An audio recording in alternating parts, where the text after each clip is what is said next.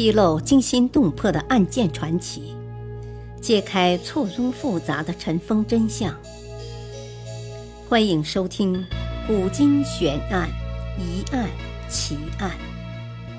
编著：李晓东，播讲：汉月。世界上最大抢劫案，命运多舛的圆明园。一。十月十八日是一个比九幺幺更值得悼念的日子。一百多年前的这一天，在中国首都北京发生过一场人类文明的大劫难——火烧圆明园。这座中国清代康乾盛世修造的举世闻名的皇家园林，无论其艺术价值还是历史地位，都是美国纽约世贸大楼无法比拟的。圆明园是多灾多难的。经过1860年那次闪电式的掠夺珍宝与焚毁全园建筑的火劫，以及后来各种人为毁灭性的损坏，曾经的万园之园千疮百孔、伤痕累累。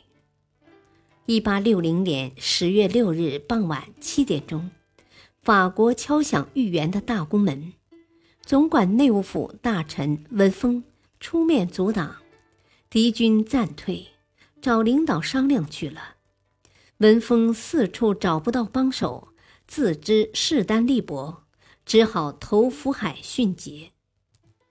大约过了一个小时，敌兵卷土重来，击杀两名门卫，强行冲进去了，在贤良门附近与守园护军交火。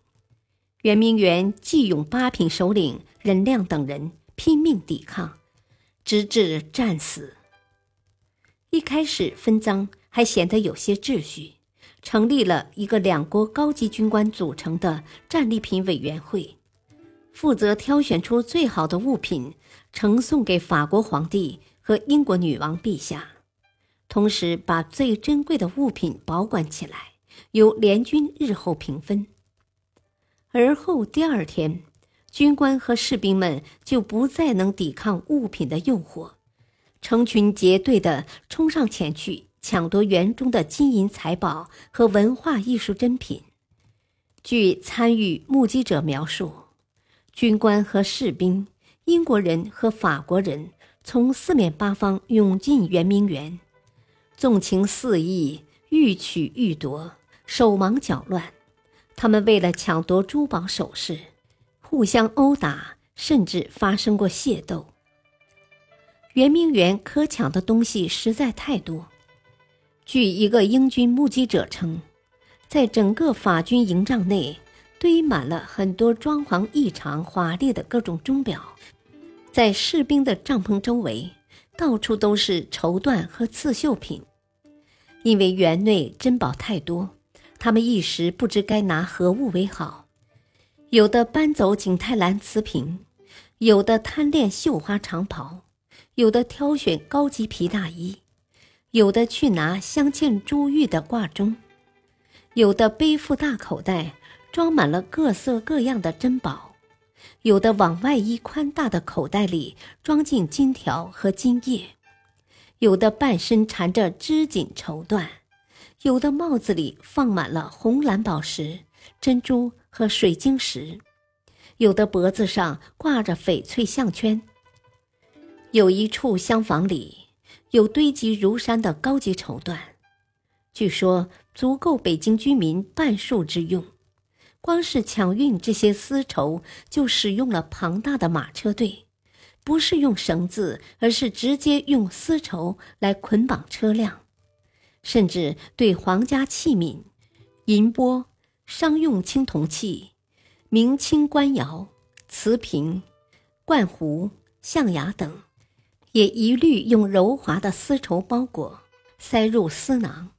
士兵们以昂贵的丝绸做被单、床铺、营帐，乃至擦鼻涕的手帕。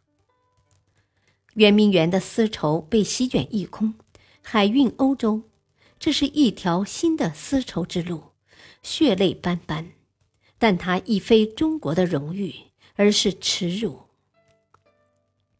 侵略者除了大肆抢掠之外，被他们糟蹋的东西更不计其数。有几间房子充满绸缎服装，衣服被从箱子拖出来扔了一地，人走进屋里几乎可遮没膝盖。工兵们带着大斧，把家具统统砸碎，取下上面的宝石。一些人打碎大镜子。另一些人凶狠地向大烛台开枪射击，以此取乐。大部分法国士兵手抡木棍，将不能带走的东西全部捣碎。十月九日，法国军队暂时撤离圆明园时，这处秀丽园林已经被毁坏的满目疮痍。感谢收听，下期播讲二。敬请收听，再会。